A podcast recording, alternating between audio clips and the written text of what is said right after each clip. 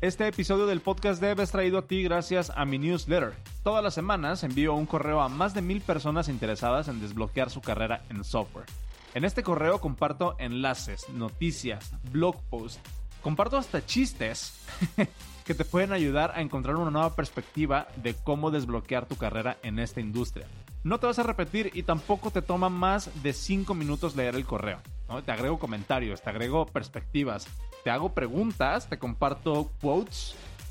Eh, creo que, creo que es un correo que te, va, que te va a encantar. Y te invito a que te suscribas. Lo puedes hacer completamente gratis en el newsletter.dev. Este episodio del podcast Dev es traído a ti gracias a mi curso de Rome Research. Probablemente me has escuchado hablar de esta aplicación Rome Research en alguno de los episodios del podcast Dev, pero si no conoces de qué se trata esta aplicación y qué es lo que hace, déjame hacerte un pitch súper, súper rápido. Simplemente, Rome Research se ha convertido en la columna vertebral de absolutamente todo lo que hago con conocimiento en mi computadora. Absolutamente todo, desde escribir artículos para soft skills para devs, hasta tomar notas de las llamadas en las que participo, planear los episodios del podcast, hasta llevo un diario de sueños ahí, tengo un dashboard de todos los proyectos que tengo activos en este momento y mucho, mucho más. Es una herramienta que me ha ayudado prácticamente a ponerle orden a mi cerebro. De hecho, te podría decir casi casi que Rome Research se ha convertido en mi segundo cerebro.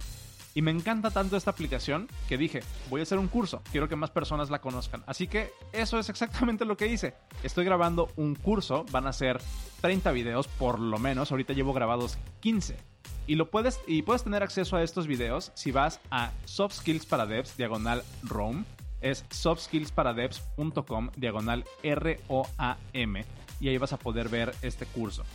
Actualmente solamente cuesta 9.99 dólares. Cuando él termine de grabar todo el curso va a costar 29.99 dólares. Si lo compras antes de que lo termine, antes de lo que lo termine de grabar, vas a poder disfrutarlo completo junto con todas sus actualizaciones por solamente 9.99 dólares. Así que ve a softskillsparadevs.com diagonal Rome. Eso es softskillsparadevs.com diagonal R-O-A-M y descárgate este curso.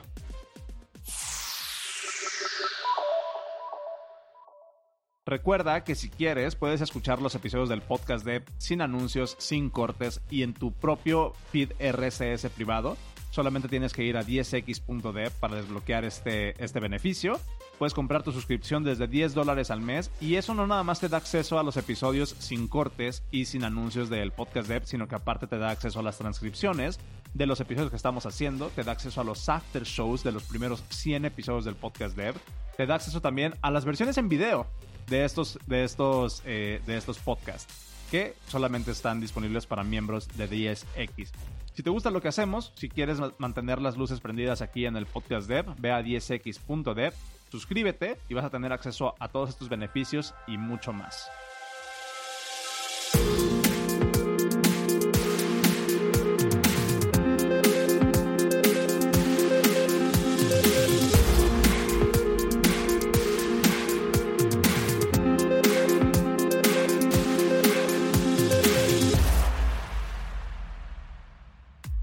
Hola, ¿qué tal? Te doy la bienvenida a esto que es el episodio 108 del podcast Dev. Mi nombre es Oscar Suanros y en esta ocasión vas a escuchar la conversación que tuve con Desiree M. Carmona.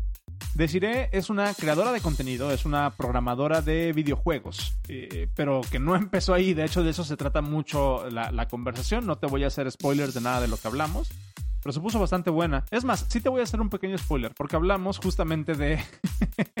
hablamos justamente de, los cambios de carrera. Hablamos de la importancia de tener eh, conciencia sobre por qué estamos haciendo lo que estamos haciendo y las implicaciones de tomar decisiones a nivel equipo y cómo éstas pueden afectar a los miembros de ese mismo equipo si es que eh, no, no nos preguntamos pues cómo, cómo van a repercutir esas decisiones.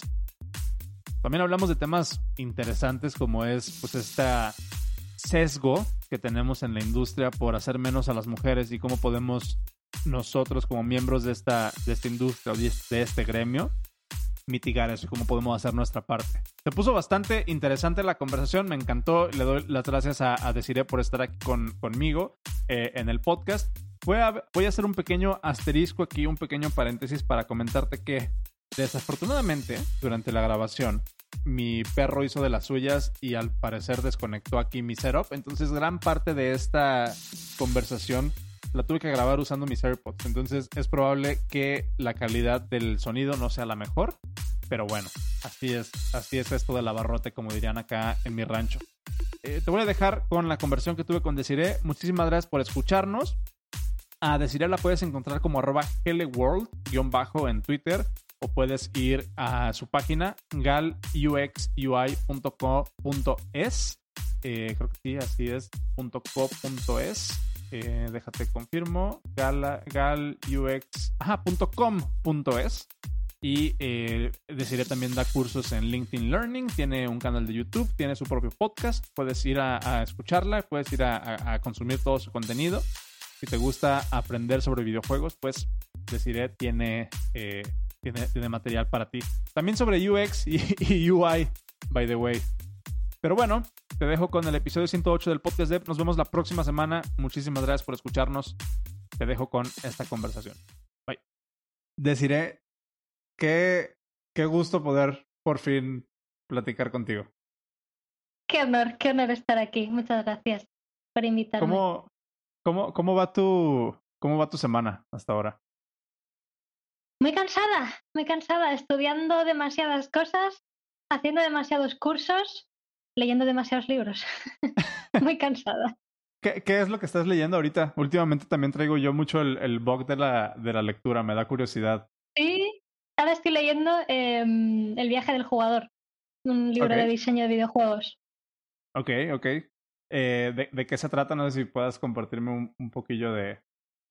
De cosas técnicas de diseño de videojuegos que tú empiezas a leerlo con toda la ilusión del mundo y súper inocentemente y luego descubres que, que cuesta mucho todo en la vida. Pero lo estoy disfrutando, muy buen libro, por cierto. Nice, nice. Lo voy a, lo voy a buscar y lo voy a poner en los show notes. Fíjate que, que una de las razones también por las que quise invitarte y te digo, tuve el, tuve el atrevimiento fue justamente porque hace unos episodios aquí en el podcast de tuvimos de, de invitada a una chica eh, que también está en la industria de los videojuegos, pero ya está más como en la parte de management, ¿no? Y como de project management. Y nos contaba mucho de la industria, o sea, a nivel industria, cómo funcionan estos videojuegos, pero videojuegos triple A, ¿no? Y así como videojuegos e, e, enormes. Y he estado viendo un poco de tu trabajo y pues se me hizo como curioso este paralelismo que tú también llegaste a esta industria de los videojuegos, pero como por un lado, pues mucho más que dijiste, ¿sabes qué? Ya no quiero hacer frontend y ya no quiero hacer UI. y me voy a meter de lleno a los, a los videojuegos. Ese arco de tu historia, si lo, si lo podemos poner en términos de storytelling, eh, se me, hace, se me hace bien interesante y es una de las cosas que me gusta resaltar aquí en el, en el podcast de por qué no me platicas un poquillo de, de, de qué se trata, o sea, cómo llega, deciré, de una carrera de, de empezar en, en UI, en UX, front-end y después decir, ¿sabes qué? Quiero hacer que monitos se muevan en mi pantalla. es que es, eh, es, realmente es muy inesperado todo, ¿no? Lo que la gente a lo mejor no sabe es que yo, de hecho, eh, lo primero que estudié fueron videojuegos. Por allá, hace muchos años, mucho antes de empezar siquiera a, a, las andadas de web y de UI, UX y demás. Pero, pero en su momento no salió bien. Bueno, no salió bien porque tuve una muy mala experiencia educativa. Aquí tenemos el problema, ¿no? Ya, ya se ve el problema en las industrias, ¿no? Con lo que ha ido saliendo y con lo que ya sabíamos de que hay pues mucho machismo, hay mucho sexismo y demás, y no está exento en la educación.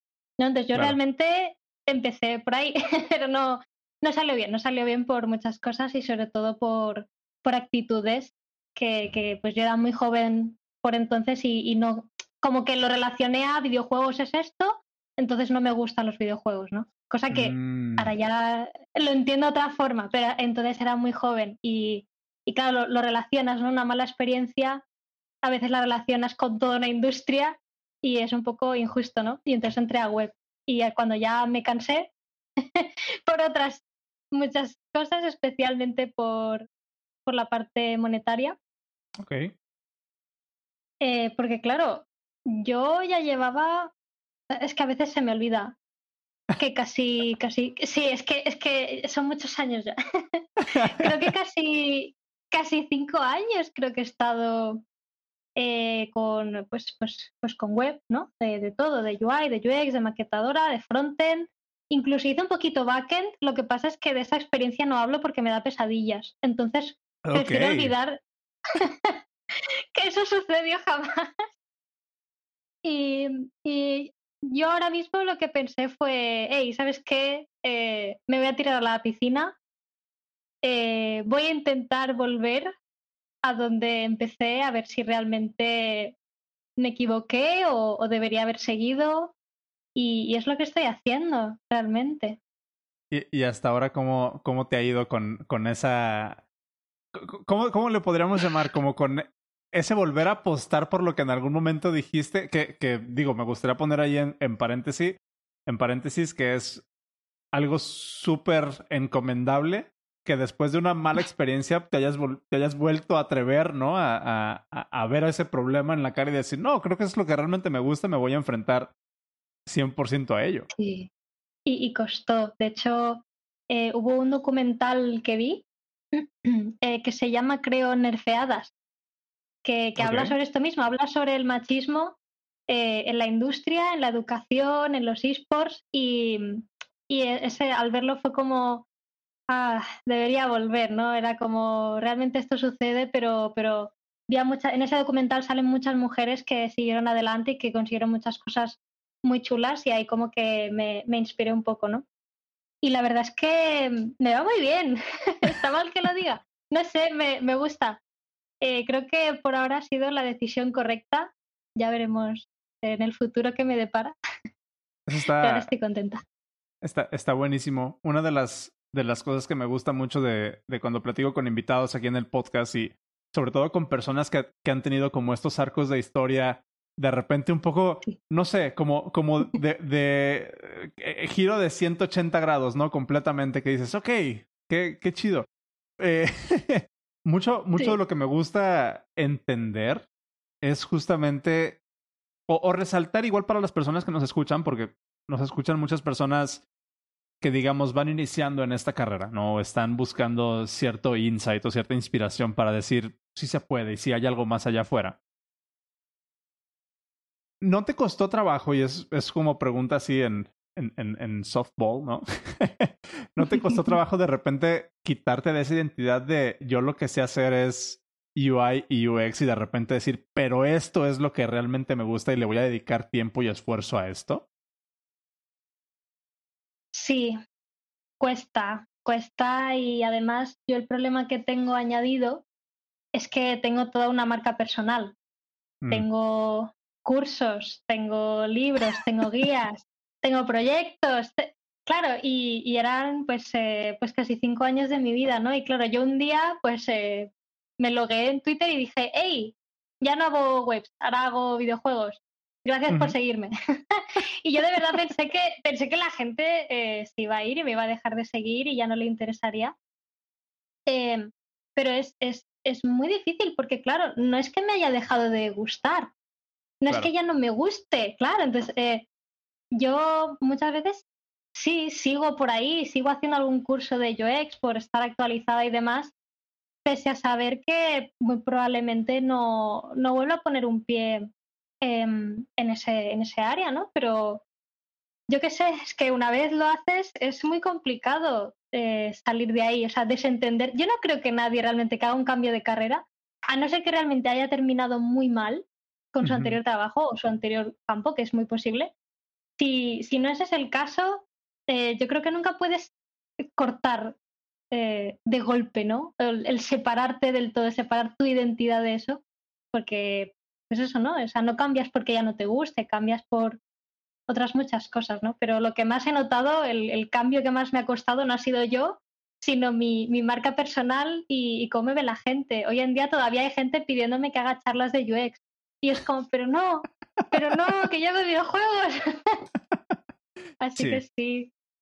También, también una de las cosas creo que, que a muchas personas les hace falta escuchar o que creo que sería bastante beneficioso que escucharan es pues esta idea de que si bien tú puedes tomar una decisión de cambiar tu carrera y de empezarte a dedicar a hacer otras cosas, no necesariamente significa que vas a tener que agarrar todo lo que hiciste durante tu último stint o durante tu último periodo de trabajo y tirarlo a la basura y empezar desde cero. Muchas personas se quedan con esa idea, ¿no? De, de que, no, es que ya no puedo hacer, ya no quiero hacer esto, entonces voy a tener que tirarlo a la basura y empezar desde cero. platícame un poco de cómo viviste esa transición desde ese punto de vista. Claro, eso, eso me pasó, pero mm, eh, me lo decían otras personas, ¿no? Sobre todo, yo ya he comentado en alguna otra, en alguna otra entrevista y demás que yo de mi entorno cercano, pues no, no he tenido apoyo, ¿no? Y precisamente no lo he tenido porque su argumento era ese. Era, ahora que has estado cinco años así y ahora que lo tiras, ahora ya no te sirve. Y eh, eso es mentira. O sea, yo todo lo que he hecho eh, a día de hoy me ha servido para millones de cosas y lo sigo llevando. Y para hacer mis juegos, a mí me sirve muchísimo todo lo que sé de UX y todo lo que sé de UI. Y todo lo que aprendí en desarrollo web, de alguna forma u otra lo he podido convertir al desarrollo de videojuegos, aunque no sea 100% lo mismo, aunque no de esto. Eh, o sea, es, no, no se separa de ti y no empiezas de cero, empiezas con lo que tienes, pero empiezas en otra cosa. Y al final eh, es todo muy, mm, creo que se dice transversal, ¿no? Como que diferentes cosas te acaban sirviendo para multitud de conceptos y, eso es así, o sea, no, no empiezas como de cero nunca, porque todo lo que todo lo que haces va contigo y lo que yo he hecho irá conmigo, pues, pues no sé, hasta que me jubile, supongo. Espero. Hay, una manera de, ver esto eh, que, que, de repente platico con muchas personas con las que me toca trabajar o colaborar de alguna manera, que es como el concepto de, de tomar notas. ¿Tú, ¿Tú, tomas notas? O sea, ¿eres, eres una eh, ávida tomadora de notas? Absolutamente. ¿Cuál es? Y, y, y, vas a entender a dónde voy con, con, todo esto y por qué saco lo de tomar las notas. ¿Cómo, ¿Cómo es que tomas tus notas? O sea, ¿estás aprendiendo algo? ¿Estás investigando una nueva tecnología? No hay respuesta incorrecta, al contrario, creo que todo es 100% válido, pero cuéntame cómo tomas notas. Es que, es que de todo. O sea, yo tomo notas hasta de las recetas de cocina que me invento. De, de, todo, de todo, todo lo que hago. Eh, creo que tengo incluso notas de, de ideas random que se me aparecen en el día a día o incluso, bueno, ahora no, no la puedo enseñar, ¿no? Pero eh, al lado de mi cama tengo, tengo una libretita chiquitita para, porque antes de irme a dormir, yo no sé si esto le pasa a más gente, pero es como que antes de irte a dormir se te ocurre todo. Todas las claves de éxito posibles habías de haber en tu vida no se te ocurren antes, se te ocurren a la hora de ir a dormir. Y, yo tomo notas de absolutamente todo en mi vida y tengo, las tengo en digital, las tengo eh, a mano, las tengo en posits en la nevera, eh, todo, no sé, absolutamente todo. Y, y te hago esta pregunta justamente porque cuando aprendes a tomar notas, y de hecho aquí voy a meter un gol, acabo de, acabo de comprar este libro que es el de How to Take Smart Notes de, de, de Sonke Arends. Pero, pero justo habla de eso, o sea, la, la nota o una nota puede ser algo tan simple como digo, yo aquí tengo mi, mi legal pad, ¿no? Y estoy haciendo anotaciones de, de la conversación que estamos teniendo. Pero después esta nota se puede convertir en un blog post o se puede convertir en un, sí. en un tweet o se puede convertir en inspiración para otro podcast o para un video o para X cantidad de cosas, sí. ¿no? Muchas veces Totalmente. siento que, que, que, que, las personas que trabajamos con conocimiento tendemos a pensar que el conocimiento pues es, es finito, ¿no? Ya, ya hice esto y hasta ahí se queda. Entonces, ¿qué es lo que voy a agarrar? Voy a arrancar esta hoja, hacerla papel porque ya no la ocupo ahorita, ¿no? Y, y bueno, ahí estamos básicamente como, como desperdiciando ese esfuerzo que en algún momento nos sirvió para, para sintetizar un pedazo de, de información y ayudarnos a, a nuestra carrera. ¿Cómo, ¿Cómo le haces tú justamente como para desarrollar esa conciencia de decir, ok, esto ya lo aprendí en alguna ocasión y lo puedo reutilizar en esta otra industria o en esta otra disciplina? Porque es algo bien, bien difícil de, de asimilar, ¿no? Y, y, no he encontrado una manera de sí. ponerlo en palabras, así que estoy recurriendo a ti. Vaya, pues no, no, no sabría decir, es decir, em, claro, yo tengo, es como dices, ¿no? Tengo tantas notas, tengo notas de cosas que, que, que, ya a día de hoy a lo mejor no uso, pero no porque no las necesite, sino porque me las sé de memoria. Mm. Y muchas otras veces, a lo mejor ya no recurro a las notas porque de algunas notas he sacado un libro o he sacado un post que está mucho mejor que las notas, ¿no? O sea, o, eso es lo que dice mucha gente, ¿no? De esto de que a veces leo tweets de, de no me acordaba de no sé qué cosa y he leído mi propio post.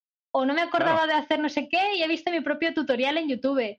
Entonces, yo creo que la mejor forma al final es eh, que cojas tus notas, las conviertas en algo para ayudar a otras personas, para la comunidad, porque una vez ya lo conviertes en eso, ya se queda ahí. Entonces, aunque tú ya no lo uses, aunque o tú pienses que no, porque yo creo que es eso, que ya no lo usas, por así decirlo, porque ya te lo sabes, porque ya no has de consultarlo, pero en realidad eso está en tu cabeza eh, como, como las matemáticas básicas, ¿no? Entonces, al final, eh, ya no lo piensas, pero eso está ahí. Y yo creo que la mejor forma es esa, porque cuando no te acuerdes, eh, sí que es verdad que yo muchas veces no miro mis notas y luego me doy cuenta de que estoy viendo un blog mío, un post mío, y digo, vaya, bueno. que es, un muy buen regalo de, de, la Desiree del pasado a la Desiree del futuro, ¿no? la Desiree... absolutamente, me he hecho muchos regalos de este sentido. sí, sí, sí. Genial. Buenísimo. Eh, bueno, pues estábamos platicando de, de, de, la importancia como de, de, aprender a tomar estas, estas notas y de dejarte un, un regalo del pasado hacia el futuro, ¿no? De decir, a ver, esto ya lo logré asimilar de alguna manera, esto ya es algo que, que es parte como de, de mi psique o de mi, de mi psique, ¿sí? Y lo voy a poner, y lo voy a poner allá, allá afuera. Una de las cosas que he estado yo como experimentando mucho en estas últimas semanas y, y con las que me identifico mucho contigo precisamente porque veo que lo haces también, es justamente esto que es agarrar el conocimiento y empaquetarlo de alguna manera que sea entendible y digerible para las personas. Y hay una parte bien importante aquí que es, tú no nada más, digo, yo me quedo en, en podcast y en, y en blog post, ¿no? Pero tú lo llevas a tutoriales, a cursos, a, a, hacer instrucción, a crear libros y demás. Y esa es una de las cosas que me, que me gusta muchísimo y de las, que, de las que me gustaría hablar contigo, justamente porque es la intersección entre dominar la parte técnica, ¿no? O, o tener como esta conciencia de la parte técnica, pero aparte buscar una manera de digerir esa información de una manera que otra persona pueda adquirir ese conocimiento a través de ti. Sí. Y Ok. ¿Cómo, ¿Cómo has logrado desarrollar esa, esa habilidad? Es, eh, es, es, muy complejo, o sea, realmente no, no lo sé porque yo no me di cuenta de que lo hacía. O sea, yo antes de hacerlo en Internet, o sea, pues con mi marca personal, con mi perfil y demás, yo lo hacía para mi, ¿cómo se diría? Eh, mi círculo cercano. Sí, o sea, como eh, mis amigos o mis compañeros de trabajo, porque cuando yo empecé a trabajar eh, yo no, no, no compartía no compartía en redes apenas ni, ni nada de nada, ¿no? y de hecho fue un compañero que me dijo, oye, ¿tú has pensado mm, el compartir pues tus notas o compartir lo que tienes? Pues claro, los tutoriales que yo hacía eran, eran eso, ¿no? Eran para mis compañeros de trabajo, eran para mis amigos y demás y me dijo eso, ¿no? De, ¿te has pensado? Porque la verdad es que pues, pues está bien y yo creo que otras personas eh, pues podrían, podrían aprender lo que estás explicando, ¿no? Y dije, bueno, voy a probar. Entonces, no sé, yo creo que, yo creo que viene de que a mí, eh, yo lo he dicho siempre, a mí personalmente me cuesta mucho aprender algo. O sea, soy una, una alumna muy lenta, lentísima con todo Em, me tienen que dar las cosas, eh, como, digo yo, en lista, no en pasos. Paso uno, abre la consola, paso dos, no sé qué. Porque si no, o no lo entiendo, o me pierdo, o me lío, o la, voy a fastidiar. O sea, yo lo sé, en algún punto la voy a liar, me voy a ir del punto 6 al punto 10 de repente y no voy a saber qué ha pasado. Eh, entonces, eh, claro, yo me hago mis notas para mí de forma que yo lo vaya a entender en cualquier momento en que lo esté leyendo. Esté haciendo eso o no, o, ya no me acuerdo de cómo se haga, ¿no? Entonces, eh, creo que a raíz de practicar tanto, de hacerlo conmigo misma para yo misma poder comprenderlo, eh, pues simplemente, mira, desarrollé esa manera de, digo intentar porque no, no sé si lo hago o no, pero intentar hacer fácil lo difícil, ¿no? Como, como yo le digo, pero es eso, yo creo que es 100% eh, porque yo soy tonta y soy muy lenta y, y, al, mira, con el paso del tiempo pues lo he desarrollado así y lo compartí. Una, una de las, de las de los consejos que he adquirido ahí por internet de algunas personas de las que me gusta mucho, pues justamente conocer cómo llevan todo este proceso de, de creación de contenido y demás. Y no sé si, si a ti te habrá pasado esto, que es estás escribiendo y dijiste algo bien, bien claro ahorita. Estás escribiendo y estás creando contenido y estás creando un curso como a ti te habría gustado que te lo explicaran. Y una de las cosas tan interesantes de este mundo en el que vivimos es que tiene tantas personas que seguramente va a haber a alguien al que, al, que le llegue la misma idea como te cayó a ti, ¿no? Pero ese, ese impulso, no sé si batallas tú con eso de, de, de crear para otros versus crear para ti y cuál es como esa distinción en donde dices, ¿sabes qué? Se me hace que estoy escribiendo esto por escribirlo, porque quiero que me lean, versus estoy escribiendo esto porque realmente es como a mí me ayuda a razonar sobre lo que estoy queriendo aprender y sintetizar. No sé si te lo habías preguntado de esa manera. No, creo que es, la primera vez que, que, lo, que lo pienso, porque claro, yo eh, claro, yo todo el contenido que hago es, son cosas que yo he aprendido, ¿no? Entonces, claro, yo aprovecho mis proyectos y mis notas y lo que me he hecho para mí, lo transformo, que, dicho así parece muy fácil. O sea, parece muy sencillo decir, no, he cogido todo este bunch of cosas que he hecho durante a lo mejor siete meses y lo transformo en un blog, en un post de esas. pero, pero hay, hay una diferencia entre poner el contenido y estructurar el contenido para que se entienda. O sea, no, porque yo podría tomarle una foto a mis notas y subirlas a, mi Twitter y decir, ya cumplí. No, pero, pero el arte realmente está en cómo haces que esa historia te, te cautive o te, te hile o te haga entender esa parte. Y que tenga sentido, que tenga sentido y que, claro, a ver, también es que hay que ser realista, ¿no? Yo cuando hago mis, em, mis artículos y mi contenido y demás, claro, yo quiero creer que sí, que yo lo estoy explicando y que cualquier persona que no tenga ni idea lo lea y lo entienda. Pero puede no ser así. puede ser que una persona realmente no tenga ni idea, lo lea y no se entere de nada, ¿no? Entonces, eh, e-, es muy posible. Hay que ser muy realista con tu propio contenido, ¿no?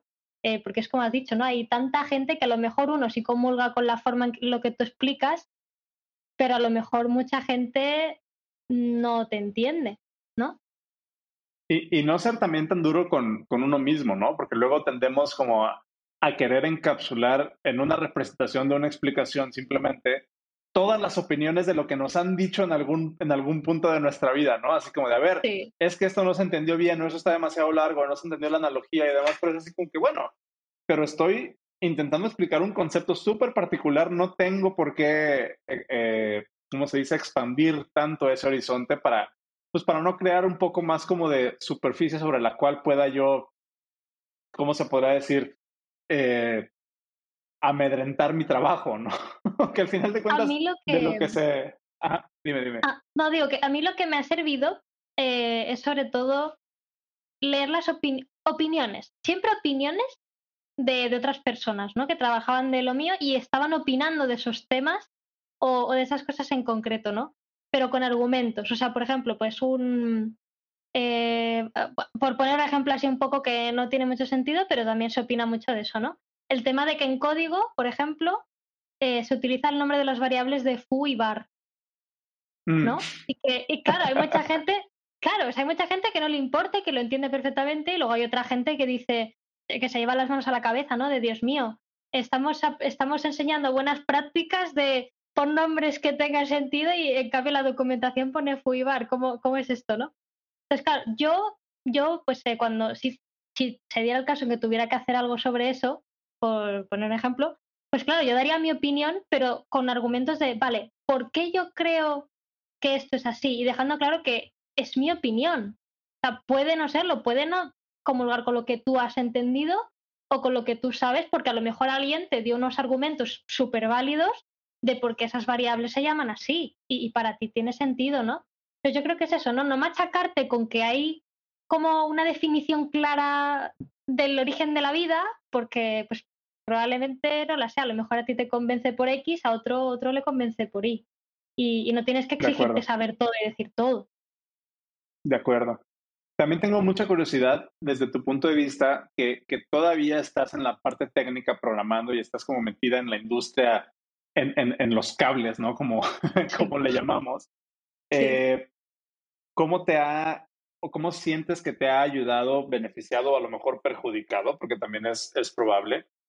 De repente tener este impulso tan grande por no solamente adquirir conocimiento e implementarlo, sino aparte digerirlo y compartirlo con la comunidad.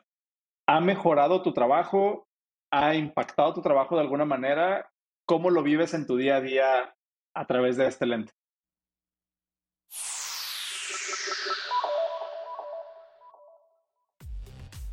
Este episodio del podcast Dev es traído a ti gracias a mi newsletter. Todas las semanas envío un correo a más de mil personas interesadas en desbloquear su carrera en software. En este correo comparto enlaces, noticias, blog posts, comparto hasta chistes que te pueden ayudar a encontrar una nueva perspectiva de cómo desbloquear tu carrera en esta industria. No te vas a repetir y tampoco te toma más de 5 minutos leer el correo. Te agrego comentarios, te agrego perspectivas, te hago preguntas, te comparto quotes. Creo que, creo que es un correo que te, va, que te va a encantar. Y te invito a que te suscribas. Lo puedes hacer completamente gratis en el newsletter.dev. Claro, eh, cuesta mucho. Cuesta mucho porque además yo soy el tipo de persona que en cuanto aprendo algo que creo que es útil y que creo que a mucha gente le podría ir bien saberlo, enseguida quiero compartirlo, ¿no? pero me estoy intentando no hacerlo al menos, al menos no por ahora. Eh, estoy intentando aprender bien, aprender mejor, darme más tiempo y cuando esté segura de que puedo realmente compartir algo que, haga la diferencia y que realmente pueda ser útil, eh, entonces creo que sí que empezaré a, todo lo que tengo guardado, empezaré a publicarlo. ¿Dónde dibujas esa línea? Claro, eh, yo creo que es cuando tú te sientes seguro o segura de, que tú lo entiendes. si tú crees que vas a sacar algo y que sabrías responder más o menos la mayoría de dudas que surgieran, porque son las dudas que tú has tenido mientras aprendías eso, ¿no? Eso, eso es obvio. Entonces yo creo que cuando más o menos te sintieras cómodo, cómoda, sabiendo que van a surgir esas dudas y creyendo que, aunque no sepas la respuesta, vas a poder anticiparlo o vas a poder entender qué te preguntan y por qué, y a lo mejor, como yo he hecho, eh, decirle, pues mira, mírate este link porque yo no te sé contestar bien, pero entiendo lo que me estás preguntando, entiendo qué me estás queriendo decir y he encontrado a esta persona que creo que lo explica mejor de lo que yo te lo podría explicar porque yo no soy una experta, ¿no? Entonces yo más o menos eh, dibujo ahí la línea de pensar así. Ok. Es, es también una línea bien delicada, a lo mejor, porque también te puede llevar a, los extremos, ¿no? A lo mejor a no tener un filtro y empezar a, de repente como buscar únicamente este, digo, se le conoce en la industria como el, clickbait, ¿no? De, ah, pues yo publico tal, tal o ah. cual cosa. Pero del otro lado, también si te vas hacia el otro extremo, eh, puede ser que te pongas o que nos pongamos a nosotros mismos como este bloqueo enorme, ¿no? Y simplemente te paraliza el miedo de sentir que en ningún momento tu opinión es válida y en que en ningún momento tienes algo que aportar a la comunidad. Eso, eso es trabajar. Sí, al principio de todo sí, pero yo creo que eso ya no tiene que ver ni con tu. Eso es, bueno, creo que sí. Creo que no tiene que ver con tu contenido ni, ni contigo realmente. Es más bien trabajar en ti, trabajar en tu autoestima, trabajar en, Em, en, reafirmarte, ¿no? Porque al fin y al cabo yo esas, ese tipo de cosas las superé eh, pensando, bueno, mira tus proyectos, mira dónde has trabajado, mira lo que has hecho. Esto no lo haría una persona que no sabe de X o de Y porque lo has sacado bien y entiendes lo que estás haciendo, ¿no? Entonces yo creo que es mucho trabajo más bien interno, ¿no? De, de conocer tu nivel y ser honesto y honesta con, con lo que sabes y con lo que no sabes, porque, de nuevo, igual que he dicho antes, no tienes que saberlo absolutamente todo para sacar algo de contenido, es eso, con que entiendas de qué estás hablando y entiendas que te puedan preguntar algo y redirigir a esa persona a un buen contenido, eh, yo creo que es suficiente, pero es eso, es trabajar en ti y en tu seguridad y que, se dice fácil de nuevo también, ¿no? no es nada una, de las... No, no, no es nada fácil y, y, ciertamente es algo como que bien difícil de comunicar en un podcast, ¿no? Porque obviamente todas las personas que nos están escuchando a, mí, a mí fue algo que me costó mucho trabajo asimilar en su momento, darme cuenta de que cada persona realmente es un mundo y cada persona está lidiando con sus propios demonios y con sus propias preconcepciones de lo que significa tener éxito y lo que significa el fracaso. Entonces, es bien difícil que aquí nos pongamos a decir, ¿sabes qué? El éxito significa esto. Muchas personas en esta industria, eh, que, digo, no necesariamente en esta industria únicamente, pero siento que en esta industria estamos muy propensos a, ver el número. ¿Cuántos lenguajes sabes? ¿Cuánto ganas? ¿En cuántos proyectos has participado? ¿Cuánto tiempo pasas frente a la computadora? Son formas muy simplistas, creo yo, de medir el éxito eh, o, el, o, el, no éxito de una persona o el valor, incluso, podríamos decir. Y una de las razones por las que me gusta tener esas conversaciones y por la que estoy llevando la conversación hacia allá es porque justamente siento que en, en, la industria de la tecnología, que es en donde yo me muevo y donde siento que puedo aportar y donde podemos aportar tú y yo, es justamente normalizar esta idea de decir, hey, chill, relájate un chingo, ¿no? Como decimos acá en, en, México. Porque todos estamos batallando con nuestros propios demonios que no nos dejan dormir. Sí. Pero eso no significa que tengas que poner por delante de tu calidad de vida, por delante de tu valor como persona, y de eso que hablas tú, de tu autoestima, ¿no? Eh, el hecho de que, o sea, tu carrera profesional o de que quieras ser el mejor en tal o cual disciplina, yo, yo creo que nada de eso lo vale. Digo, yo, yo pasé por periodos de, de depresión horribles, ¿no? Donde ya no quería hacer nada, donde justamente empiezan todas estas preguntas. Y parte de lo que de lo que, de lo que me gusta mucho de, tu contenido es que justamente trae como este subtexto. Por ejemplo, vi que publicaste hace poco el de, eh, hace unos días, el de estás jugando en, en, en ah, fácil y no te das cuenta, ¿no? Hiciste un blog pues que básicamente es así como de, ¿y qué? Y está bien si juegas en fácil.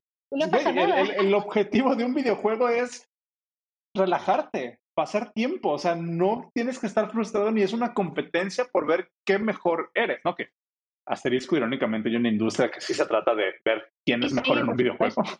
Sí, sí, sí. No, y hay gente que disfruta. O sea, yo también quería dejar claro, ¿no? Eso en el artículo, que, que sí, sí que existe gente que disfruta frustrándose y hay gente que, que disfruta mucho siendo retada eh, a lo que ellos consideran su, su, nivel de reacción, por ejemplo, y que un juego les desafíe en ese sentido, eh, pues les gusta. Y, hey, completamente lícito. Ahora bien, eh, yo siempre digo, pregúntate a ti misma y a ti misma, ¿lo haces porque te dicen o tu idea de éxito es que tienes que poder jugar a esos juegos?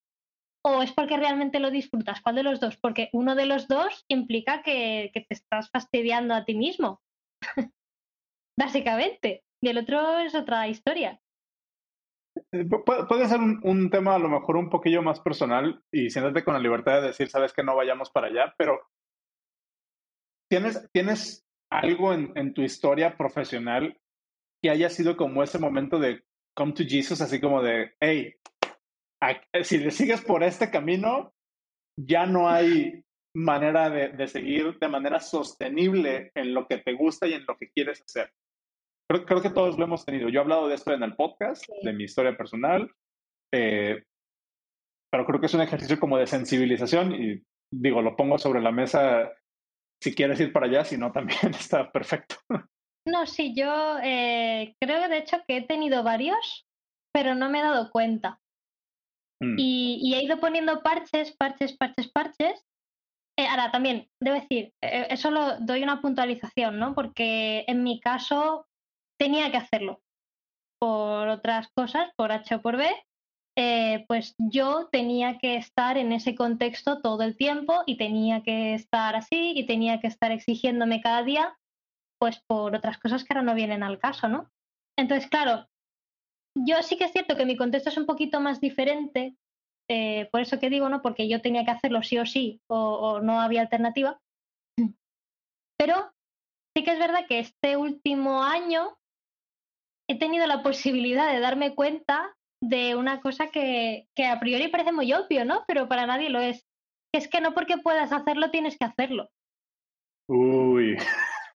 Ya está. O sea, algo tan simple como no hace falta, no hace falta. Si tienes tiempo libre, como era mi caso ahora, ¿no? A raíz de mi última decisión laboral, el hecho de cambiar eh, de carrera, pues claro, ahora estoy full time estudiando, ¿no? Eh, y claro, mi impulso, porque me venía de años anteriores de tener que tener cuatro trabajos a la vez y tener que estar buscando y no sé qué, no sé cuánto, mi impulso era, tengo que llenar todas estas horas. ¿Con qué lleno todas estas horas? No, no, no puedo no hacer nada, no, no puedo, no puedo tengo que hacer cosas y, me puse a hacer mil historias diferentes hasta que llegué a ese punto de inflexión hace unos meses de decir, deciré, como decimos aquí, es muy vasto y es muy rudo, pero relaja la raja, tranquilízate y llegas a la conclusión de, eh, mi nuevo mantra de vida es ese de, no porque puedas hacerlo, tienes que hacerlo. Disfruta, tranquilidad. Y, y ahí estoy ahora, sí de, lo que estás hablando, si me, si me permito como eh, a lo mejor cambiarlo, ponerlo un poquito en perspectiva, es como de un desarrollo de, de conciencia, ¿no? De a ver qué es lo que quiero y cómo puedo jugar mi entorno, cómo puedo acomodar mi entorno para satisfacer esa necesidad que yo tengo de primero estar bien conmigo, porque si estoy bien conmigo me va a permitir hacer lo que quiero hacer. Y no al revés, ¿no? O sea, porque y es algo que, yo lo digo, digo, a nivel muy, muy práctico, si quieres, pero creo que encaja bien esta analogía donde yo digo, bueno, tú como programador o como programadora puedes programar todo el tiempo que quieras, pero si realmente no le estás resolviendo un problema a alguien, pues es como si ese tiempo de programación hubiera estado desperdiciado, ¿no? A lo, bueno, a lo mejor aprendiste algo, no sé. A lo mejor tuviste un insight quién sabe, ¿no? Pero en términos como de, de, digamos, como de tiempo aprovechado, pues siento yo que es mejor aprovechar el tiempo cuando, cuando, cuando está alineado con ese, con ese nivel de conciencia del que, del que estamos hablando y al cual creo que, creo que llegaste afortunadamente a tiempo, ¿no? Porque también hay un componente bien oscuro detrás de todo eso. Lo hay, lo hay. Y Sí, sí que es cierto. Lo que pasa es que yo eh, siempre lo digo, ¿no? Eh, hay gente que se pasa 24 horas al día programando porque quiere, porque, no sé, pues lo disfruta y le gusta. Y, eso es completamente lícito, a lo mejor. O sea, claro. yo sé que hay gente que realmente, pues, no requiere mucho tiempo para ellos o ellas mismas para recargar las pilas, ¿no? Como yo lo digo. Hay gente que sí, hay gente como yo que necesito X días de no hacer nada, de estar mirando a mi maravillosa pared para recargar pilas. Hay gente que se levanta cinco minutos, sale a la terraza, vuelve y ya está. Entonces, claro, eh, eso va de la mano con lo que decíamos antes, cada persona es un mundo. Entonces, mm, decir, no, es que tienes que irte una semana de vacaciones porque si no, no sé, es como, bueno, a ver, depende. O sea, depende de esa persona, depende de cómo esa persona maneja sus niveles de, de estrés, de nerviosismo, de lo que está haciendo. A lo mejor está, eso, a lo mejor está perfectamente y no sé, disfruta con su tiempo libre. Así que depende. Y, es algo, 100%, es, es, algo de lo, que, de lo que he publicado de repente alguno que otro tweet que es así como de, haz lo que quieras mientras sea con conciencia, ¿no? Mientras sepas por qué lo estás haciendo. El, el, donde se pone yo creo que un poquito complicado y a lo mejor hasta peligroso, como, como hablábamos, es cuando empiezas a hacer las cosas como por inercia o por dogma o por, o por este, no, sé, como que vas con la corriente, ¿no? A mí me dijeron que tenía que aprender tal o cual lenguaje para ser mm. cool, ¿no? Para ser exitoso. Eh. Mm. bueno, ahí yo te invitaría justamente, exactamente, o sea, yo ahí le, invitaría a la gente a decir, bueno, para ti, ¿qué es el éxito? A lo mejor para unas personas el éxito sí puede ser un número, ya sea en un paycheck, en, en un cheque o en un estatus o en el número de personas que tienes a tu cargo, pero el éxito para otra persona es, ¿sabes qué? Yo quiero poder cerrar mi computadora a las 3 de la tarde y no volver a pensar en trabajo hasta el próximo día a las 7 de la mañana. Porque llevo un tiempo, esa fue como mi, métrica del, éxito. creo que es bien importante justo como que todos en esta industria empecemos a normalizar ese, ese hecho, ¿no? O esa, esa, esa verdad, no sé, no, no, sé si me atrevería a llamarle verdad, pero probablemente sí es así como que, bueno, todos tenemos una definición de éxito y, el, y hay un, ahí te, ahí te comparto un quote, hay un, eh, hay, un, era, un ingeniero, se llama Kettering, eh, ¿cómo se llama? Eh, Kettering, no me acuerdo cómo se llama, creo que era Richard Kettering, este, pero era Charles. Ajá, Charles Kettering.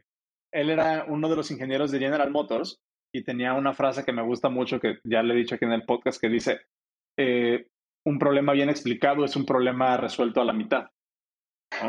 Entonces, y, y, es algo que, que, mis escuchas me han, me han escuchado, pues, de decirlo varias veces, es el 50% de tu problema es entender cuál es el problema. Entonces, en, en, el, en el caso de decir, yo quiero ser exitoso, pues el 50% de tu problema para ser exitoso es entender cuál es tu definición de éxito. Y, después de eso, ya optimiza para esa, para esa solución. Totalmente. Me gusta mucho. Sí, 100%. Me gusta mucho y cambiando de, de gears un poco, pero a lo mejor no tanto, que no te despegas tanto de este tipo de temas en tu discurso, en tus pláticas, no te despegas tanto de este tipo de tema en tus cursos, en tus blog posts, en el contenido que pones allá afuera. Y hoy en la mañana eh, vi varios de tus videos. Uno de los videos que, que, vi fue cuando pues, haces este anuncio ¿no? en, una, en una conferencia donde nos cuentas tu historia en la, en la panadería y demás y cómo saliste y por qué tomaste ciertas decisiones. Y después me encontré otro, otro video que se me hizo bien, eh, se me hizo una radiografía bastante nítida de la situación en la que, en la que vivimos en esta industria. Y tú lo mencionaste hace, hace ratito también, el tema del machismo, el tema de la opresión, el tema de hacer menos a las personas. Mm. Me gustó mucho el título de la, de la, de la plática porque le pusiste mentiras para mujeres con talento. Ah, y en esa, en esa charla este, pues justamente tú haces un, haces un disclaimer, ¿no? Que te estás basando en tu propia experiencia y en algunos estudios psicológicos realizados por psicólogos noruegos. Eh, y bueno, ahí pasas a, compartirnos un poquito más como de, como de esa experiencia tuya. Creo que es un buen momento, desde mi punto de vista, como para a lo mejor hablar un poquillo de, de eso, ¿no? O sea, ¿cuáles, ¿cuáles son esas mentiras para mujeres con talento? Y, y, qué podemos hacer y te lo, pregunto yo, como hombre, miembro de esta comunidad, ¿qué es lo que puedo hacer para dejar de empujar esas ideologías o ese, ese mensaje a lo mejor en situaciones en las que muchas veces ni siquiera me doy cuenta?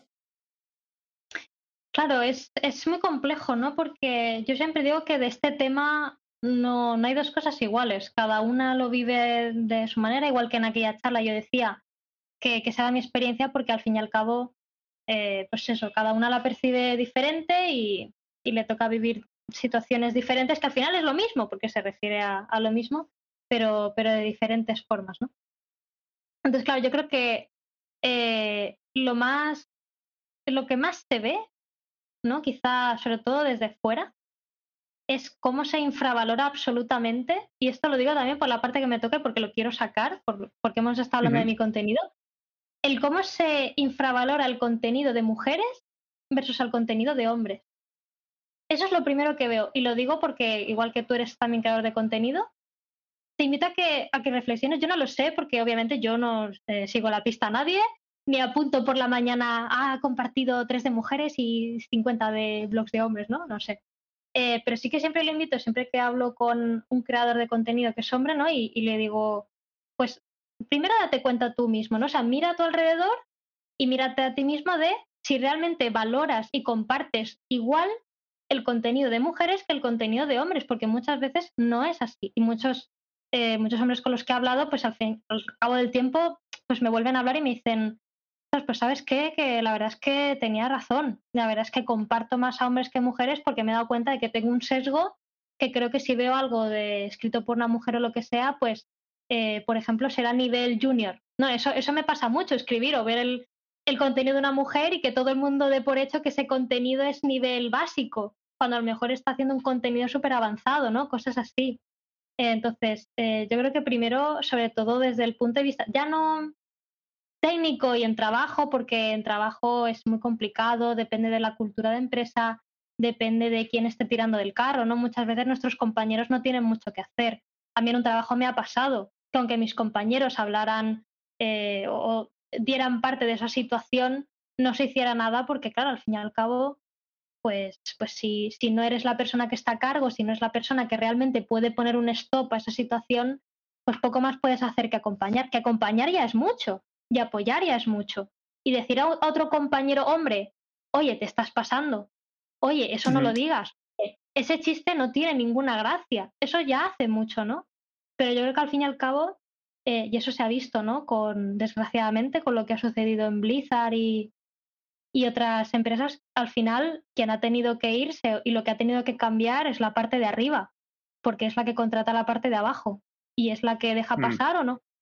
Entonces, bueno, ahí estamos, en esa situación estamos, complicada. Sí, sí, es un tema, es un tema súper complejo. Eh, creo que es responsabilidad de todos los que estamos en esta industria, justo como hacer ese chequeo, ¿no? De primero, y dijiste una palabra bien interesante que es la palabra de sesgo. Mm. O sea, muchas veces, y, y, algunas personas lo caracterizan como dogma, que también es, siento que va por ahí, o sea, que es, muchas veces ni siquiera sabemos que estamos propiciando ese sesgo. Y hay una frase que me gusta mucho que dice, el ignorar el status quo es en sí una preservación o validación del status quo. Entonces, sabemos, sabemos que hay un problema y no hacer nada es perpetuar ese problema. ¿no? Y, esa es una de las, de las cosas donde muchas personas encuentran como ese punto de quiebre, ¿no? Hay otra, yo hablo mucho en frases y analogías. Hay otra, hay otra, otra frase que es, eh, que, me gusta mucho, que dice, eh, el problema no es la pregunta, sino qué vas a hacer con la respuesta. Mm, una vez que sabemos cuál es el, el, problema y una vez que nos hicimos esa pregunta, ya mencionaste ahorita que a lo mejor puede ser, eh, que digo, yo, yo lo tengo como concebido como esta idea de ser un buen aliado, ¿no? De, de ser una, una persona que a lo mejor este, no sé, todavía y, siendo completamente vulnerable ahí, como que de repente todavía me cuesta trabajo otra vez entender en, en, qué punto estoy siendo un aliado y en qué punto estoy tomando un rol que no me corresponde, porque así como que, güey, también ellas tienen chance de defenderse y también ellas pueden levantar la voz. Bueno, no sé. Me, me, gustaría, y si no, es, si no es mucho pedir que me ayudaras justamente como a, a entender esa parte, ¿no? O sea, ¿dónde, dónde dibujamos esa línea? ¿Dónde o cómo, cómo podemos asegurarnos o propiciar o, o, estar en una mejor posición para, para hacer esa distinción entre cuándo estoy siendo un aliado y cuándo a lo mejor estoy haciendo un overreaching de lo que, de, de, mi responsabilidad o de lo que me toca a mí hacer en toda esta ecuación tan compleja. Claro, es que como dices, es muy complejo y la mayor parte de veces depende del contexto. ¿no? Eh, yo siempre he querido intentar eh, diferenciarlo en cuanto a mm, cuando alguien me, digamos un hombre, ¿no? Cuando me están defendiendo, a lo mejor me han defendido en un trabajo o lo que sea, en el momento en que esa persona está tomando responsabilidad sobre mí, eso no tienes, o sea, nadie tiene por qué hacerlo. Sea, el problema es mío. Yo tengo la responsabilidad de arreglar esto. ¿Me, puedes dar un ejemplo? A lo mejor Luego, luego me cuesta mucho como, como bajarlo a, situaciones, digo, así funciono yo. Claro, un, claro, un, ejemplo, de una situación en particular, así donde, donde me puedas decir esto. por ejemplo, yo, yo tuve eh, un problema en un trabajo, ¿no? Que yo había hecho las guías de, de uso de un producto que teníamos, ¿no? O sea, las guías las había hecho yo y estaban a mi nombre, ¿no? Entonces, claro, se esperaba, se entendía que si alguien tenía una duda sobre esa guía o necesitaba cambiar algo de esa guía, cualquier cosa con esa guía, estaba ahí mi nombre y mi correo y se esperaba que me contactasen a mí. ¿Qué pasó? Que no me contactaban a mí, contactaban a mis compañeros, los cuales me contactaban a mí. Y cuando yo fui a pedir, eh, pedir eh, como, como, diciendo, o sea, a esas personas, ¿no? A, a, pedir una explicación. Decir, oye, pero tú no has visto que ahí pone que la encargada soy yo. ¿Por qué vas a mi compañero? ¿No? entonces, claro, ese compañero, que yo lo entiendo, ese compañero saltó eh, por la respuesta que dio esa persona, que, a la cual no me quiero acordar, vamos a dejarlo así. Y esa persona saltó como diciendo, mmm, te, te, te, está yendo, ¿no? Entonces él como que intentó decir, bueno, no importa, eh, pues a partir de ahora yo seré el que medie entre, entre mí y esa persona, ¿no? Como que se, se autoimpuso el rol de ser el responsable de ese problema, que el problema era el problema que tenía esta persona para conmigo. el problema era que esta persona no quería hablar, no quería dirigirse a mí específicamente por, bueno, ya sabemos por qué. Vamos a dejarlo ahí. Entonces, claro, esta persona se hizo responsable. Dijo, no, no, pues vale, pues no pasa nada. Eh, da igual, me lo, me lo explicas a mí y luego yo se lo explico a ella. Y claro, yo sé, yo sé, porque lo sé, yo sé que esa persona estaba intentando mediar por mí, intentando solucionar el problema de una forma que yo no acabase peor o que no tuviera repercusiones para mí, porque esa persona era un líder de otro equipo y era pues alguien con un rango un poco más alto y demás. Pero es que ese no era el o e-, esa persona no tenía por qué tomar responsabilidad en ese problema, ese problema era mío y yo era la responsable de llegar a una solución con esta persona que no quería comunicarse conmigo, pero era yo la que tenía que ocuparse de eso, ¿no? no que otra persona se ocupara de ese problema por mí, que de nuevo lo estaba haciendo con la mejor intención. Con la mejor de las intenciones. Absolutamente, pero, no era el También tú pudiste tú pudiste haber pedido ayuda, ¿no? En caso de que, de que necesites ayuda, pudiste haber levantado la mano y decir, ok, necesito que alguien más intervenga, que no fue el caso a lo que entiendo, correcto. Este episodio del podcast debes traído a ti gracias a mi curso de Rome Research.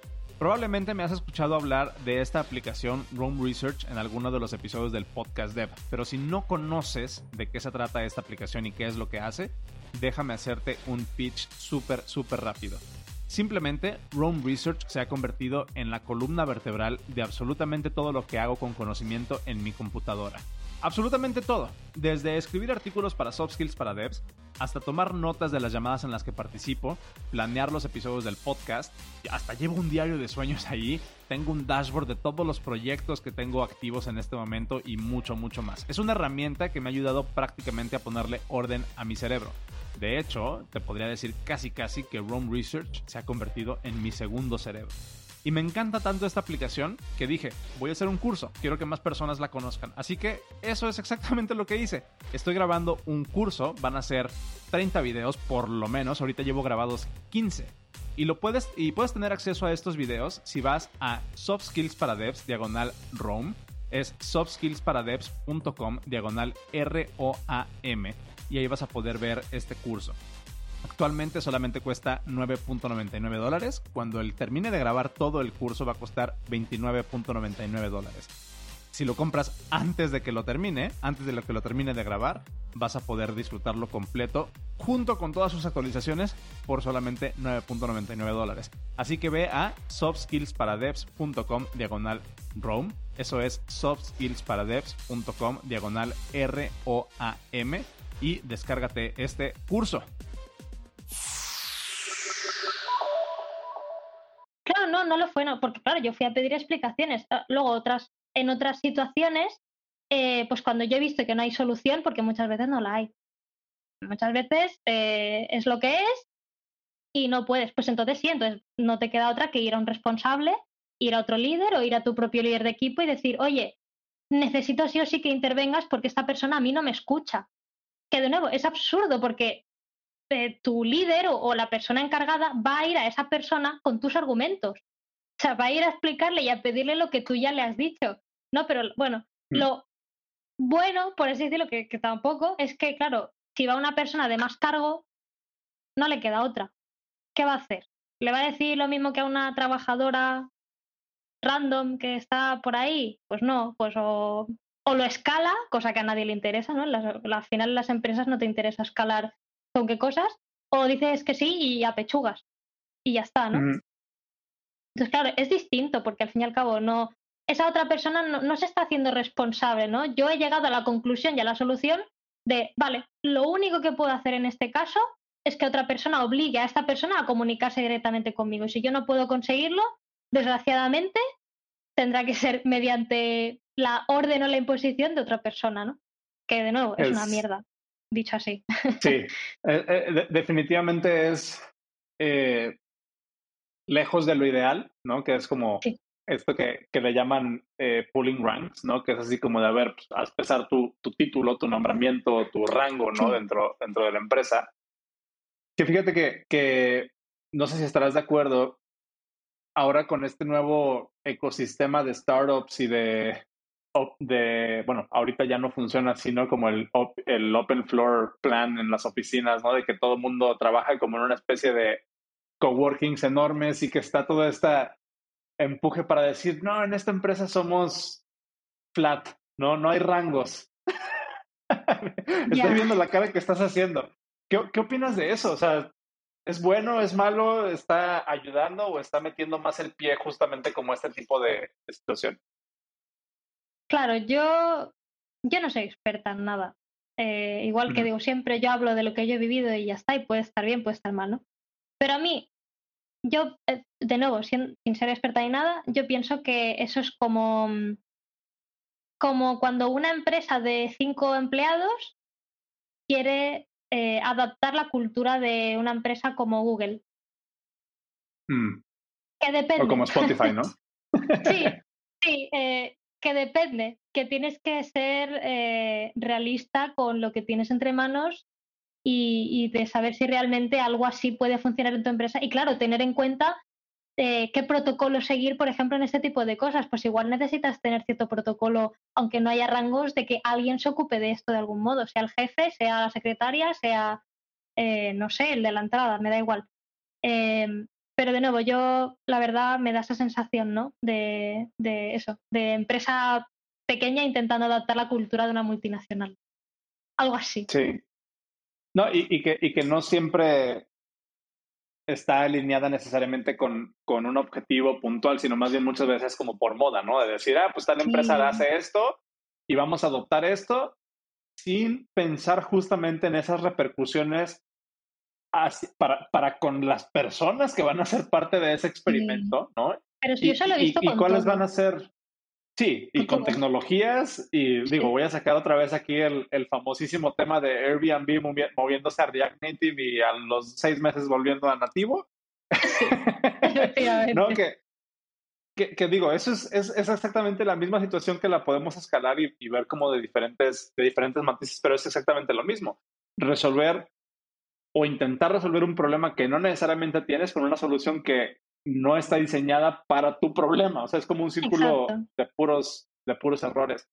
Y lo que me preocupa más todavía es pues que, que, muchas veces no se tienen en cuenta estos, estos mecanismos ¿no? que van a proteger a las mismas personas involucradas en todo eso.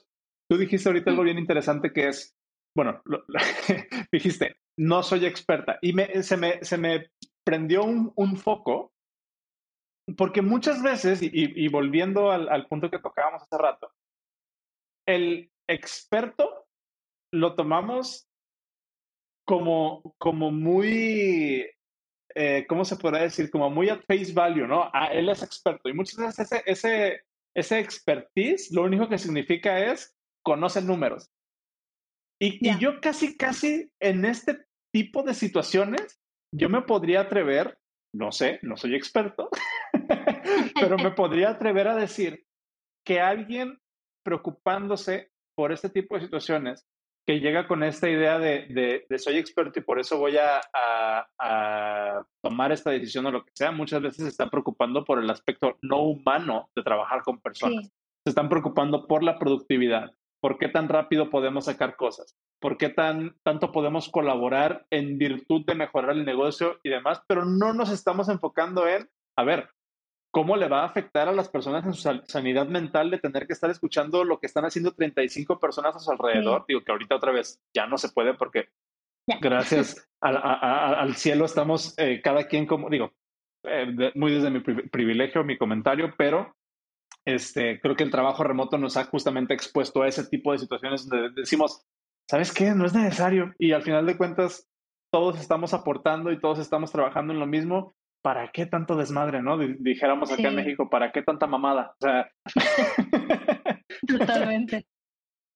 Sí, sí, pero además me, ha eh recordado que muchas veces en mi carrera he tenido que enfrentarme a esos expertos, eh, estoy haciendo comillas porque sé que luego la gente no me verá, eh, expertos em, en datos, tales como, em, y aquí voy a dar un salto de fe. Ya luego, si la gente me escucha y, escucha esta pregunta, ya que me responda por Twitter o algo. Em, por ejemplo, a raíz de uno de estos expertos, supuestamente, eh, por cierto, bellísima persona. O sea, quiero dejar claro que siempre que hablas de la cagada de otra persona, un compañero tuyo, lo que sea, no implica específicamente que sea una mierda de persona. No tiene nada que ver. Yo la habré cagado millones de veces y no me considero una mala persona. Y este era el caso de esta persona. No era una mala persona y probablemente no era un mal profesional. Pero eh, por una de sus decisiones, eh, pues casi se llega a no implementar un, un FAQ, un Frequently Asked Questions porque él decía que nadie se las lee. Que las mm. estadísticas son que nadie las lee. Entonces, por, eso, por eso lanzo esta pregunta. Gente que me escucha y, bueno, a ti, Oscar, por supuesto, ¿os leéis las, las PAC cuando vais a comprar algo, a contratar algo, a mirar algo, a ver algo? Yo te puedo decir que sí. Yo en, eh, yo, yo en particular, porque yo sí tengo muchas preguntas luego. Pero. Es que, claro, a ver. No, o sea, creo que, creo que el punto que estás tocando es todavía muchísimo más profundo, porque, digo, vamos, a, vamos a regresar un poquito al tema del que hablábamos hace rato. Mm. Este sentido de, de, de, compasión en esta industria siento que falta mucho. Y, y, y me refiero a la compasión desde un punto de vista de saber o darnos cuenta de que no todo mundo a nuestro alrededor posee ni las mismas habilidades, ni el mismo conocimiento, ni la misma facilidad para entender las cosas. Por supuesto. Y esto me lleva a otro punto que, que está súper abstracto, pero creo que es una parte importante de lo que nos toca hacer en esta industria, que es el tema de la accesibilidad. Y, y la accesibilidad muchas veces termina como el último punto, como un nice to have de los productos, como un nice to have de las aplicaciones y demás, y no te estás dando cuenta de que estás efectivamente poniéndole una traba para personas que no necesariamente tienen tus mismas capacidades motrices, visuales, físicas, de utilizar un producto simplemente porque estás cegado a la idea de que hay personas que a lo mejor no ven igual de bien que tú. Algo tan simple como eso. O sea, yo que uso lentes de repente, tú que usas lentes de repente, yo ya me, toca aumentarle, ¿no? Al 130% a la pantalla de la computadora para poder leer bien. A mí me pasa, sí. Sí, sí, sí. Y, el, hecho de que haya, y el hecho de que haya tantas aplicaciones que cuando le das command más eh, o, control más para aumentarle el tamaño de la fuente, se desconfigura completamente la aplicación. Y es inusable te da una radiografía de qué tan importante es este, o, qué, tan, qué tan falta de compasión tenemos en esta industria. Y me lo, me lo, o sea, lo, bajo a un nivel todavía más, más técnico, que es la documentación en el código no es una, no es un juicio sobre qué tan malo eres programando. Es un tema de accesibilidad, es un tema de compasión para que la próxima persona que asterisco, ¿puedes ser tú misma? Eso iba a decir, contándote a ti, de aquí a siete años. Sí, sí. Sí, o sea, ¿qué, qué, qué me podrías contar sobre, sobre, sobre eso? ¿Cómo, cómo lo has vivido eh, todo, este, todo este tema de cómo, cómo empujamos esto? O sea, desde tu punto de vista, ¿qué es, ¿cómo lo podemos hacer para, para fomentar más esto? Claro, es, es muy complicado. Además, mm, yo he tenido la buena o mala suerte, ya no, lo, ya no sé discernir si ha sido buena o mala, eh, de ser esa persona que se pone pesada en los equipos de desarrollo diciendo, esta vaina no es accesible. No lo es. Yo era esa persona. En casi todos los sitios donde he estado era yo esa persona. De, de decir, esto, esto hay que cambiarlo ya, esto no se puede hacer así, esto fíjate, te, puedo contar un par de anécdotas eh, que creo que lo, que lo definen, pero estupendamente. Por ejemplo, eh, en, un producto que estaba haciendo, era un software privado, ¿no? Eh, para una empresa muy conocida. Y, mi team lead, yo, yo, era la que maquetaba, o sea, yo hacía todo el front en el diseño y demás. Y me vino y me dijo, mira, es que necesitamos que añadas 15 ítems al menú. 15. 15. Todos seguidos, todos seguidos, 15.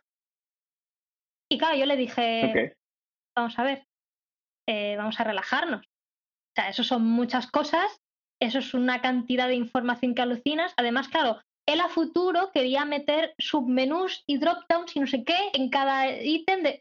Y yo, le dije, esto no, sea, esto hay que buscar otra manera de, de hacerlo accesible porque esto, esto no se puede. Bueno, pues él me, hace mucha gracia, todavía hoy lo recuerdo.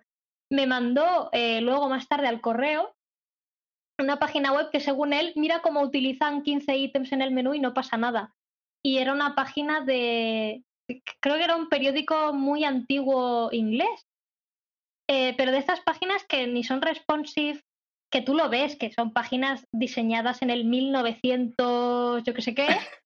Y claro, yo me quedé como, vamos a ver, eh, esto no tiene ni pies ni cabeza, ¿no? Esa fue la primera lucha que yo tuve de, de, enfrentarme a alguien y decirle la mierda que, oh, perdón, la mierda que estás haciendo, esto no se coge por ningún sitio, o sea, esto está fatal. Y, la segunda vez que me pasó, bueno, o sea, me pasó muchas más, pero estas fueron como las dos más fuertes. Primero porque en esa, además, me olvidó decir, me tacharon de tener una actitud poco profesional. O sea, luego ese, misma, ese mismo jefe, en una reunión, en una daily, eh, me, me, hizo dar un paso al frente y, delante de todo el mundo, me, sí, sí, me dijo que yo había tenido una actitud muy poco profesional y que no podía volver a hacer eso nunca.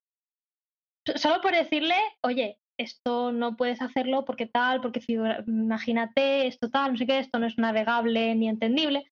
Así que así acabó. Pero la segunda fue aún más extraña porque yo era diseñadora en aquel momento, ¿no?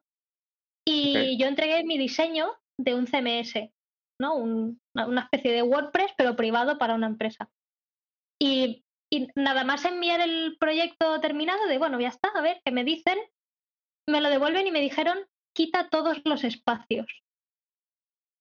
Y con sí, o sea, con espacios se referían a eh, el típico espacio que hay entre el menú y el primer ítem y el espacio a los lados de la página web. los paddings, los márgenes. quítalo todo todo. O sea, me dijeron que, que no se veía bien. Que, que, o sea, y todo y además lo peor de todo es que eran, era un CMS eh, muy de datos, ¿vale? O sea, no, no había nada que hacer bonito, ¿no? Entonces eran todo tablas. Pues imagínate, eso acabó siendo un infierno. O sea, una página sin espacios, sin margin, sin padding, sin nada, de a lo mejor 40 tablas en pantalla. Sin espacios de nada. Y yo, la verdad, o sea, públicamente lo digo, lo siento mucho por los trabajadores y trabajadoras que después tuvieran que utilizar ese CMS porque de verdad lo siento, porque se dejarían los ojos, la vida, el alma.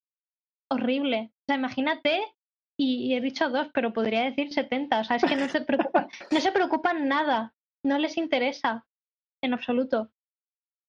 Nada. Está muy, muy, muy feo eso. Otra vez, si, si extrapolamos hay, algo que yo, que yo a mis, yo a mis equipos les, les platico eso y les intento eh, comunicar esto. Bueno, igual te comparto cómo, cómo, cómo intento yo empujar este o resolver este problema o cambiar esto, ¿no? Yo a mis equipos lo que les digo es, a ver, estamos desarrollando una aplicación para alguien para el que no le pagan por usar nuestra aplicación.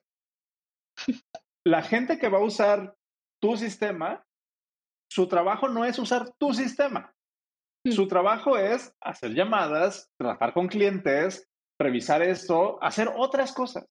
Nuestro sistema debe estar ahí para hacerles la vida fácil, no para darles, o sea, para hacer la vida más fácil, no para darles frustraciones o para hacerlos saltar por aros este, que, que, que no, por los que no tendrían que saltar.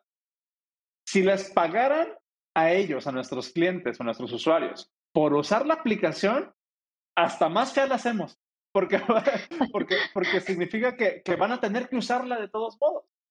Sí, sí, Pero no les pagan por usar tu aplicación. Y creo que, creo que ese mindset es lo que yo he encontrado, que les hace a las personas de repente como ponerse en los zapatos de, de, su usuario, que otra vez volvemos a la, cuestión de empatía, de compasión, donde, por ejemplo, si estás desarrollando un software para un call center, ¿no? O sea, el trabajo de la persona es estar al teléfono y con alguien con el que no quiere estar hablando, que probablemente le están diciendo un montón de groserías y que le están maltratando, lo último que quiere hacer es ver un sistema que funcione mal y que no funcione como él espera o como ella espera.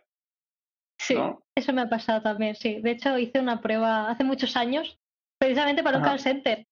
Y fíjate, el, el sistema que usaban era tan complicado, pero tan complicado de entender y de aprender a utilizar que te daban una formación de unos cuatro meses solo para entender solo para aprender a usar ese software. imagínate, imagínate. yo me fui rápido porque dije, no, no, no, esto, no, no creo. Pero es muy interesante lo que dices porque yo no he encontrado ninguna forma. O sea, yo lo he intentado, eh, he dado por supuesto mis argumentos, mis estudios, mis... Eh, de todo, he puesto argumentos y yo por lo menos no he conseguido nunca eh, eso, ¿no? Que hagan el, ese cambio de chip de, oye, es que son otras personas quienes van a utilizar lo que hoy aquí estamos haciendo. Y si tú no, porque muchas veces pasaban los primeros prototipos, eh, antes de que me dieran un poquito más de autoridad en el proyecto, eh, pasaba que, o sea, los que estaban trabajando en ciertas cosas no entendían el programa. Es que no lo entendían, o a lo mejor en el fin de semana se les olvidaba cómo se usaba. Y era como, pero ¿no ves que esto no puede pasar? O sea, si te pasa a ti, que tienes toda la información delante, que has hecho el programa tú, porque además lo hicimos desde cero. Desde mm. cero. Imagínate, si, que a ti te cueste, si tú no lo entiendes, imagínate una persona que se lo ponen un día delante y dicen, venga, ahora vas a usar el resto de tu vida este programa, suerte. Pero, yo no he conseguido, sí, sí, yo no lo he conseguido. Así que, bueno, menos mal que alguien sí lo consigue. Yo, desde luego, nanay. Estaría bueno como que a lo mejor te, llevaras esa, ese insight y, y, después me platiques a ver si, si haces que, que, llegue ese, ese, mensaje porque, digo, algo de lo que yo he aprendido ya trabajando con personas en una posición de management es que, pues, las personas técnicas, los ingenieros e ingenieras, necesitan no solamente conocer el qué, sino el por qué. Mm. Entonces, yo podría, y tú y yo podríamos pasarnos la vida haciendo argumentos de la compasión, de la empatía, de usabilidad, accesibilidad, porque es importante, cómo nos sentimos, qué bla, bla, Pero la realidad es que si lo ponemos en términos planos, ¿no? Y en términos mm. incluso hasta monetarios tangibles, así como que, a ver, a esta persona le están pagando por hacer su trabajo, no por usar tu aplicación. Trabaja con ese mindset, ¿no? Desarrolla con ese mindset. No sé, tal vez, tal vez pudiera ser algo eh, productivo para, para después. Y para terminar, eh, me gustaría cerrar con, este, con esto que, que, tú misma dijiste hace rato, que es no, no, no, simplemente porque puedas hacerlo significa que tienes que hacerlo.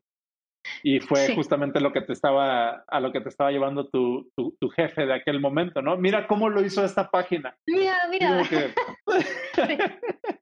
pues, si existe, tenemos que aprender de eso, intenta usarla. ¿No? Intenta navegar y ponte en los zapatos de tu usuario. Y no porque alguien ya lo haya hecho, significa que tú también tienes que ir allí atrás de, de ello. Y muchas veces nos los dijeron nuestros papás de cuando queríamos salir con algún con algún niño o algún amiguillo nos decían, ¿y qué? Si se avienta del barranco, tú también vas a ir a aventar. Tú, también, tú vas detrás. Exactamente lo mismo. Sí, totalmente. Es exactamente lo mismo es todo lo mismo en la industria, yo creo que es eso, ¿no? Eh, ¿no? ¿no? tienes en cuenta el contexto ni tu producto y simplemente ves que otra persona lo hace y te da por querer implementarlo y luego de repente, oh, sorpresa, era una mala decisión. ¿Quién lo hubiera dicho, verdad? Claro. Se trata de, se trata de, crear criterio.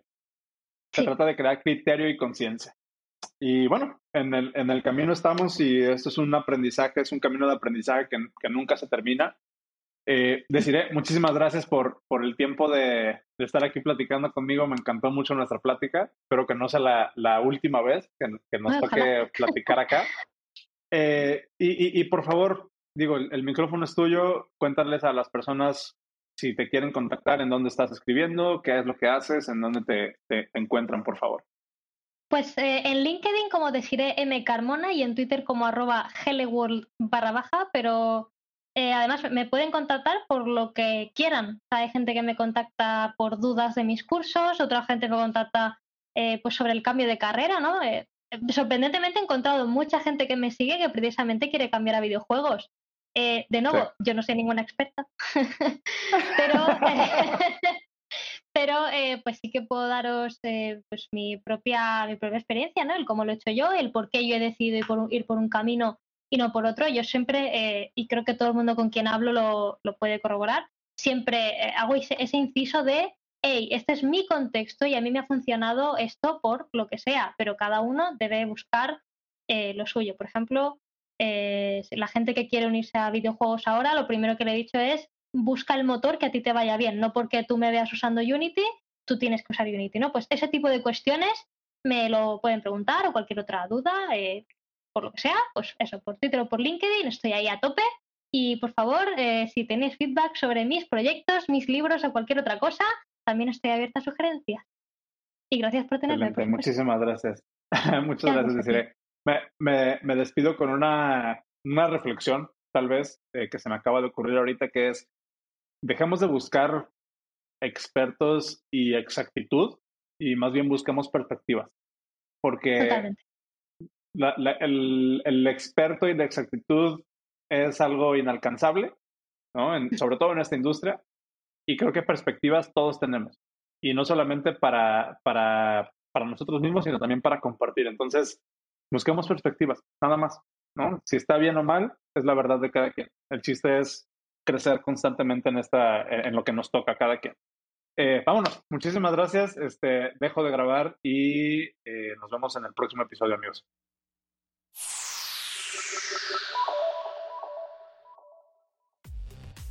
Este episodio del podcast Dev es traído a ti gracias a mi newsletter. Todas las semanas envío un correo a más de mil personas interesadas en desbloquear su carrera en software. En este correo comparto enlaces, noticias, blog posts, comparto hasta chistes que te pueden ayudar a encontrar una nueva perspectiva de cómo desbloquear tu carrera en esta industria. No te vas a repetir y tampoco te toma más de 5 minutos leer el correo.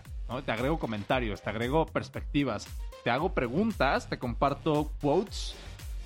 Creo que, creo que es un correo que te, va, que te va a encantar. Y te invito a que te suscribas. Lo puedes hacer completamente gratis en el newsletter.dev. Este episodio del podcast Dev es traído a ti gracias a mi curso de Rome Research.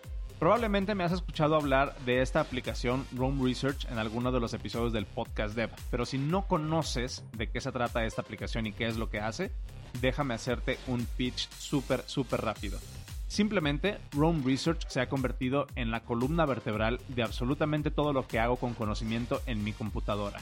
Absolutamente todo, desde escribir artículos para soft skills para devs, hasta tomar notas de las llamadas en las que participo, planear los episodios del podcast, hasta llevo un diario de sueños ahí, tengo un dashboard de todos los proyectos que tengo activos en este momento y mucho, mucho más. Es una herramienta que me ha ayudado prácticamente a ponerle orden a mi cerebro.